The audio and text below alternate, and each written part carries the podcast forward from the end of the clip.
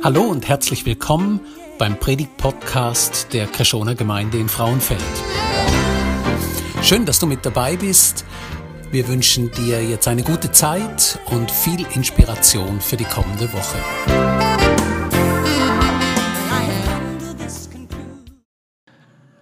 Vor ungefähr zehn Jahren haben die Liska, meine Frau und ich für ein Jahr in Ghana gelebt. Im Norden, ganz im Norden von Ghana, in einer, in einer recht rückständigen Region. Und dort haben wir den Benjamin kennengelernt. Der Benjamin, der war ein Nachbarsjunge von uns. Also der hat gerade so 100 Meter weiter von uns weg gelebt. Und der Benjamin kam oft mit seinen Freunden und mit seinen Geschwistern bei uns vorbei. Erstens mal waren sie immer neugierig, ja, was machen denn eigentlich die Weißen? Was essen die denn eigentlich? Und sie wussten, ja, da passiert auch immer was Spannendes. Da kann man auch irgendwie immer abhängen.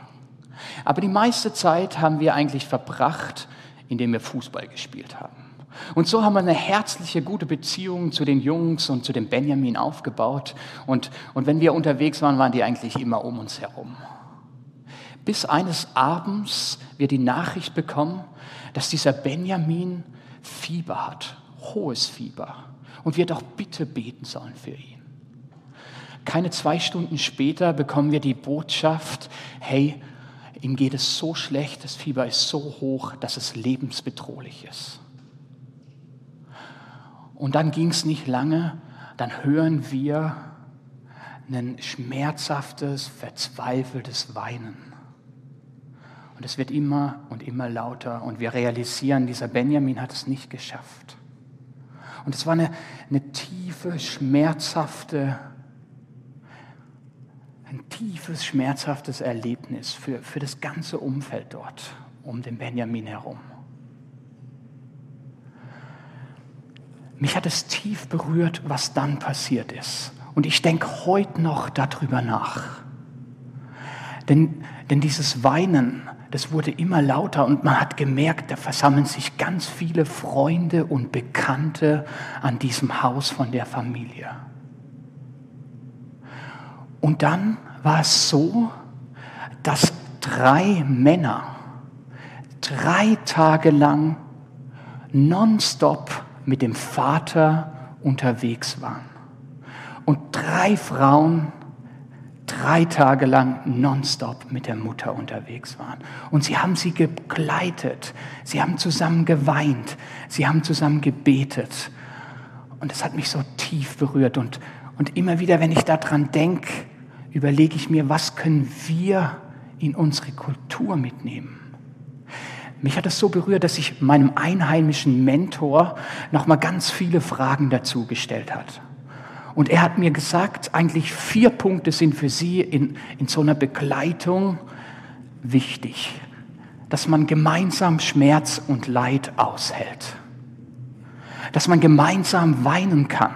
Dass man gemeinsam beten kann.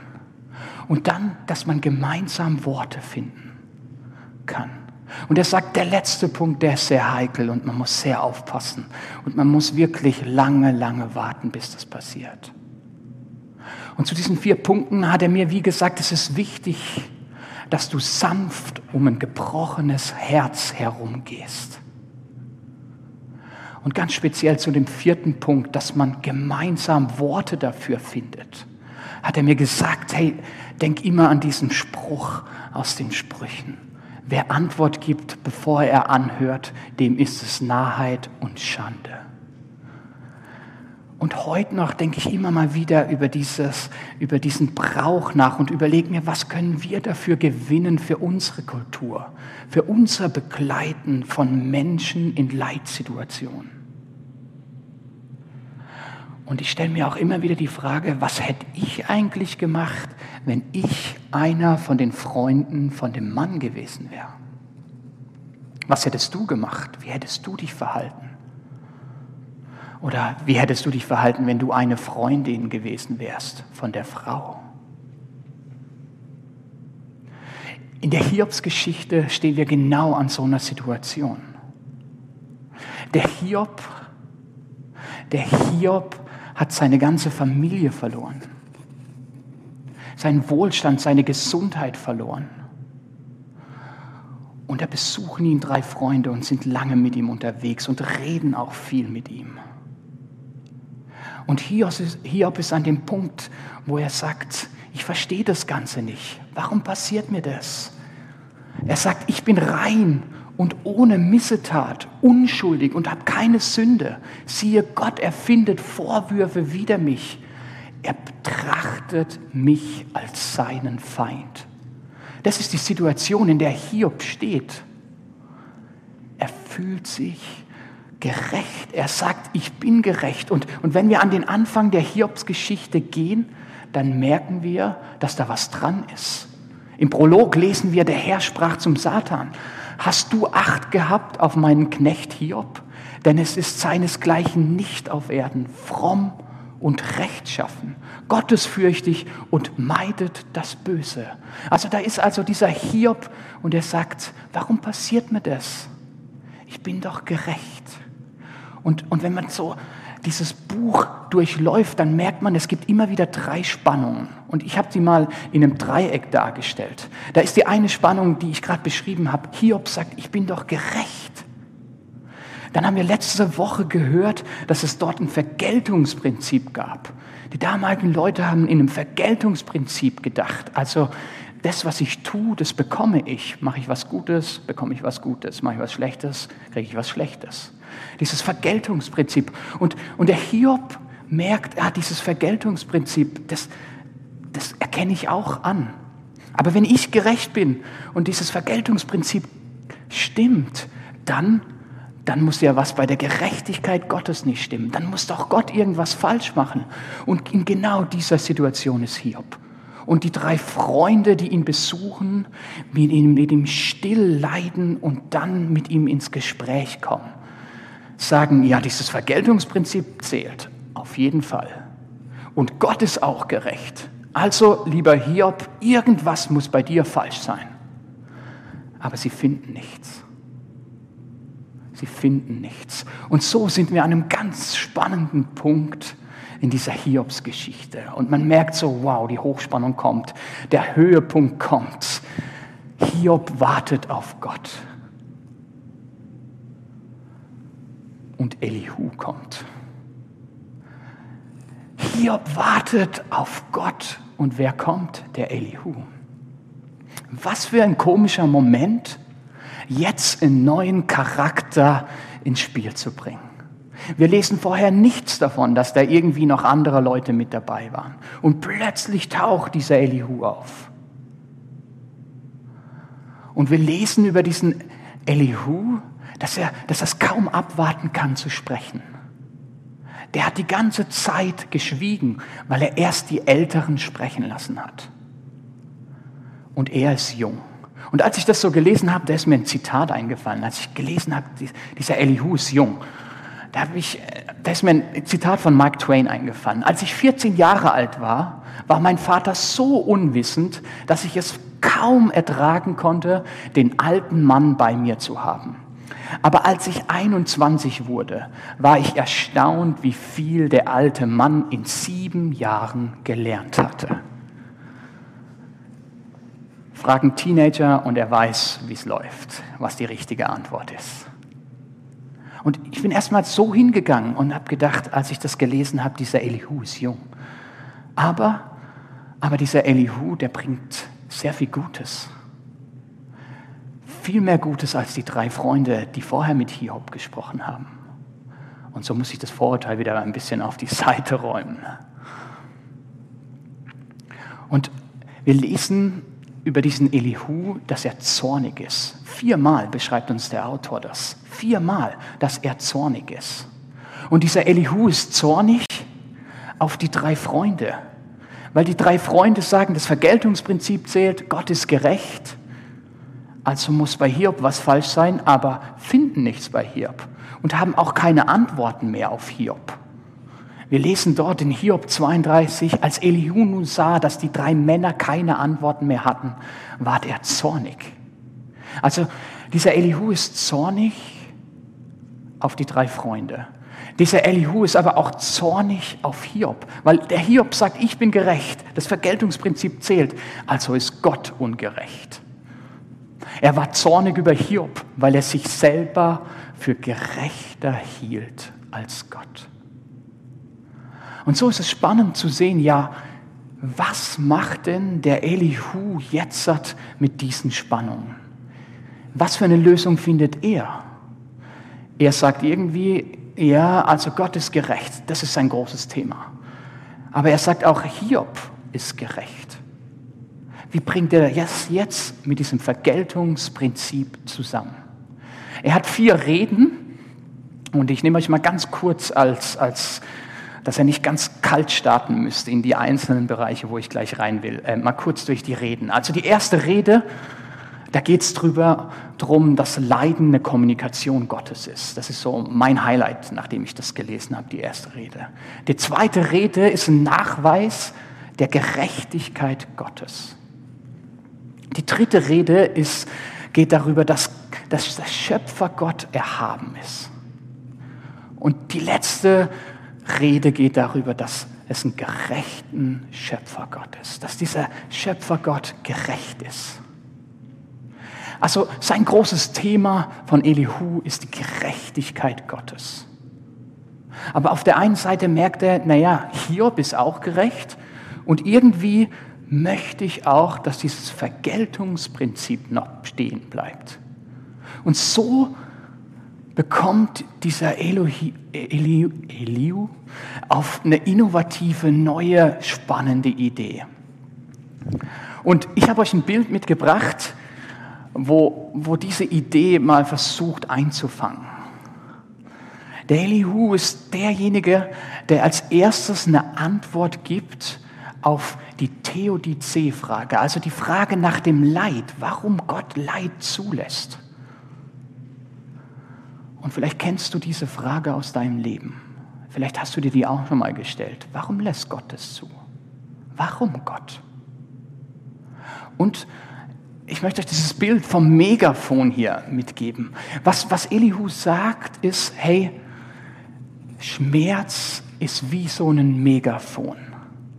Man könnte auch davon reden, dass Elihu uns in, in seiner Rede eine erziehende Theodizee zeigt. Das ist eine Antwort auf die Leitfrage. Ich mache euch ein Beispiel. So hält er ihnen vor, was sie getan haben und ihre Sünden, dass sie sich überhoben haben und öffnet ihnen das Ohr zur Warnung und sagt ihnen, dass sie sich von dem Unrecht bekehren sollen. Also er öffnet ihnen das Ohr. Er sagt ihnen, Achtung, Achtung, macht keine Fehler, macht keine Sünde. Aber des Elenden wird er durch sein Elend erretten und ihm das Ohr öffnen durch Trübsal. Also der Elihu sagt, die Schmerzen des Leid können dazu da sein, dass Gott dir was vermitteln möchte. Er argumentiert, dass Leiden anstatt eine von Gott gesendete Strafe zu sein, am besten als eines der Mittel Gottes angesehen wird, seinen Willen den Menschen mitzuteilen. Also er sagt hier, dieser Schmerz, das ist wie ein Megafon in dein Leben. Gott möchte dir was sagen, er möchte dir was zeigen, er möchte dich erziehen.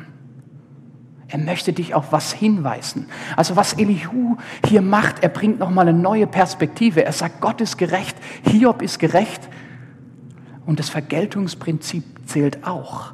Aber nicht so, wie die drei Freunde gesagt haben und versucht haben, bei Hiob zu schauen, ob irgendwas in seiner Vergangenheit ähm, falsch war, ob Hiob irgendwas falsch gemacht hat, sondern er sagt, er geht in die Zukunft und sagt, dieses Vergeltungsprinzip kann Gott auch anwenden, präventiv. Er kann sagen, ich, ich schicke dir Leid in dein Leben, bevor die Sünde passiert, um dich zu warnen um, um dich abzuhalten davon. Also er bringt hier einen ganz neuen, innovativen Gedanken über dieses Vergeltungsprinzip zu denken. Nicht nur in die Vergangenheit zu schauen, sondern auch in die Zukunft und zu sagen, Herr Gott, Gott kann dir Schmerz und Leid schicken, um dich zu bewahren vor einer zukünftigen Sünde oder vor was zukünftigen, was du falsch machst. Das ist die Antwort, was Elihu uns gibt auf die Leitfrage. Und ich erinnere mich zurück an mein Studium, wo wir über die ganze Theodizee-Frage in den Dogmatikunterricht nachgedacht haben. Warum lässt Gott das alles zu? Und ich eigentlich voll war mit Theorien und ich dann an der Bushaltestelle sitze und eine alte Frau setzt sich neben mir und erklärt mir ihr Leid und ich mir überlegen muss, was antworte ich ihr jetzt? Ich habe alle Prinzipien so, alle Theorien drauf, aber will ich es ihr wirklich sagen? Hilft es ihr wirklich weiter? Und so setze ich mich oft, wenn ich Theodizee Antworten höre, wenn ich Antworten höre auf die Leitfrage, in meinen Gedanken auf diese Bank zurück. Hey, und du kannst dich mal mit mir dort draufsetzen. Und dort sitzt diese Frau würde ich dieser Frau erzählen, also es kann sein, dass Gott dir dieses Leid in dein Leben schickt, damit du vor einer noch größeren Sünde oder vor einer Sünde bewahrt wirst. Und dann überlege ich mir, wie würde diese Frau antworten? Was würde das mit dieser Frau machen? Und dann setze ich andere Leute auf diese Bank, wo ich denke, wow, die hatten einen echt schweren Schicksalsschlag. Die haben jemand verloren. Da ist was echt Krasses passiert in ihrem Leben. Und dann setze ich die auf die Bank und versuche diese Antwort ihm gegenüber zu formulieren. Und das Spannende ist im Hiob-Buch, die drei Freunde werden von Gott später bewertet. Aber die Rede von Elihu und diesen Vorschlag wird nicht bewertet. Das wird dem Leser überlassen. Und ich will euch das überlassen. Wie bewertet ihr diesen Vorschlag? Wie, wie würdet ihr das bewerten, was Elihu hier sagt? Würdet ihr dieses Argument nachvollziehen? Würdet ihr das weiterempfehlen? Würdet ihr das Leuten weitergeben? Meine allererste Haltung war, nee, auf keinen Fall. Nein, ich will das nicht. Und dann habe ich realisiert, okay, Hebräer 10, da steht auch sowas. In den Sprüchen steht auch nochmal sowas. Oh, vielleicht bin ich ein bisschen festgefahren in, in meine Ansichten, die ich gerne hätte. Und das ist auch der Vorwurf, der Elihu den Hiob macht und sagt, hey, du bist vielleicht ein bisschen festgefahren. Deine Sicht vom Leid verzerrt vielleicht deine Sicht von Gott und deshalb kommst du zu einem falschen Ergebnis. Wenn der Hiob sagt, dass, dass er unschuldig ist, dass Gott ihm da was antun will, da antwortet der Elihu drauf und sagt, siehe, darin hast du nicht recht muss ich dir antworten, denn Gott ist mehr als ein Mensch. Und, und hier greift Elihu was ganz Wichtiges auf, was ich glaube, was in unseren Seelen nachklingen sollte, wo wir, glaube ich, an unsere Herzen lassen sollten. Elihu sagt, hey Hiob, du machst einen Fehler. Du machst einen Fehler, indem du in deinem Leiden Gott misstraust dieses Misstrauen in dein Herz lässt, dass du sagst, ja, irgendwie ist dieser Gott nicht gerecht. Indem du sagst, ich bin eigentlich gerechter wie Gott. Indem du sagst, eigentlich, eigentlich macht Gott das gar nicht so richtig. Ich könnte es viel besser. Und Elihu spricht es an und konfrontiert ihn damit und sagt, hey, wechsel mal deine Perspektive. Ich habe das so diesen Out-of-the-Box-Moment genannt. Also der Elihu holt Hiob aus, seinem, aus seiner Box heraus, aus seiner Box, in der er Gott stecken hat. Holt ihn heraus, damit dieser Hiob Gott wieder neu begegnen kann. Ich weiß nicht, ob ihr diesen Film kennt, Bruce Allmächtig. Ihr müsst ihn euch mal anschauen. Er ist ein wunderbarer, lustiger Film. Und in diesem Film beschwert sich Bruce eigentlich so ein bisschen über Gott und kommt dann in die Rolle von Gott hinein. Und er merkt auf einmal, er hat richtig coole Fähigkeiten, kann tolle, spannende Dinge machen. Und, und hat richtig Freude daran, Gott zu sein und, und, und erfüllt einen Wunsch nach dem anderen und, und, und macht alles und, beantwortet alle Gebete und so. Und mit der Zeit merkt er, oh, das wird ja ganz schön kompliziert. Wenn ich da Ja sage, dann hängt da ganz schön viel dran und, und, und merkt auf einmal, oh, das ist ganz schön komplex, Gott zu sein. Irgendwann kommt er zu dem Punkt, wo er sagt, hey, ich will eigentlich nicht mehr Gott sein. Gott machst du wieder.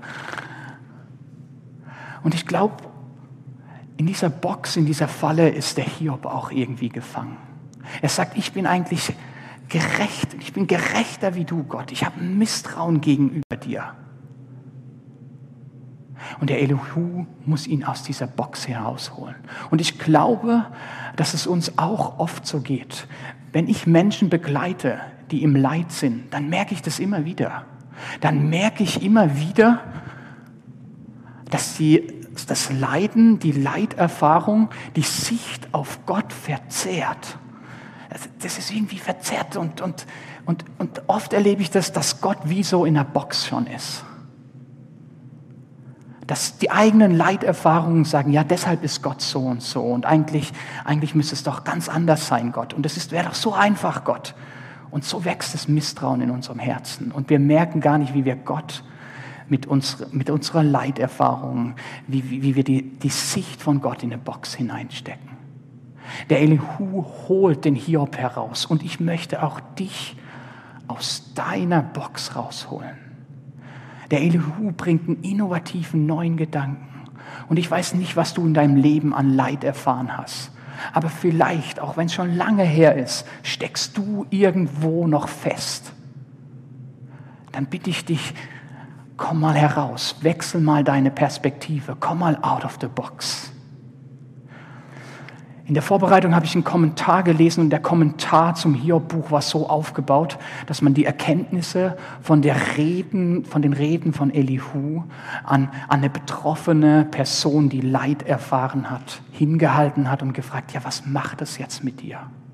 Und diese Person, Kelly, die das war in diesem Kommentar, die hatte einen schweren Autounfall und, und hatte, hatte hier eine große Wunde auf der rechten Seite und es führte dazu, dass die Nerven kaputt waren, dass ganz viel Schmerzen hatte, ganz viele Operationen, jahrelang Schmerzen.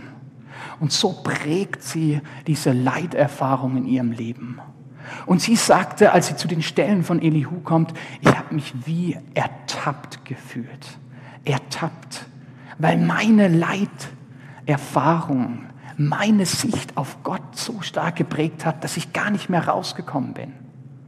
Und ich erlebe das als befreiend, aus dieser Box nochmal innovativ anders zu denken und zu schauen, was passiert. Also diesen Vorschlag, den Elihu bringt mit der Theodizee, dass, dass es eine erziehende Maßnahme sein soll, das löst in meinem Herzen sofort Widerstand aus. Und, und ich will es eigentlich gar nicht an mich heranlassen. Aber stecke ich dadurch nicht gerade in der Box fest? Der Elihu holt den Hiob heraus und ich wünsche mir, dass auch du durch diese Reden von Elihu herausgeholt wirst aus deiner Box. Weil das ist es, was eine neue Begegnung mit Gott möglich macht. Und so, und so wird der Elihu und seine Reden die, die, die, den Hiob aus der Box holt für die große Bühne mit der Begegnung mit Gott. Und das wünsche ich mir auch für dich und deine Sicht auf Gott. Dass du nicht festgefahren bist, sondern dass du offen bist dass du aus dieser Box herauskommst und auch andere Gedanken an dich heranlässt, dass da Heilung, Freiheit passieren darf mit deiner Sicht auf Gott. Ich möchte Gott einladen, unsere Herzen zu öffnen. Herr Jesus, hab du Dank. Bist du bei uns? Bist du mit uns unterwegs? Herr Jesus, hab du Dank, dass du siehst, wo sind wir vielleicht in der Sicht über dich festgefahren. Und ich möchte dich bitten, dass du uns dort herausholst, dass du uns Freunde schenkst, dass du uns Begegnungen schenkst, wo, wo du uns rausholst aus, aus einer festgefahrenen, falschen Sicht auch über dich. Darum möchte ich dich bitten, Herr Jesus. Amen.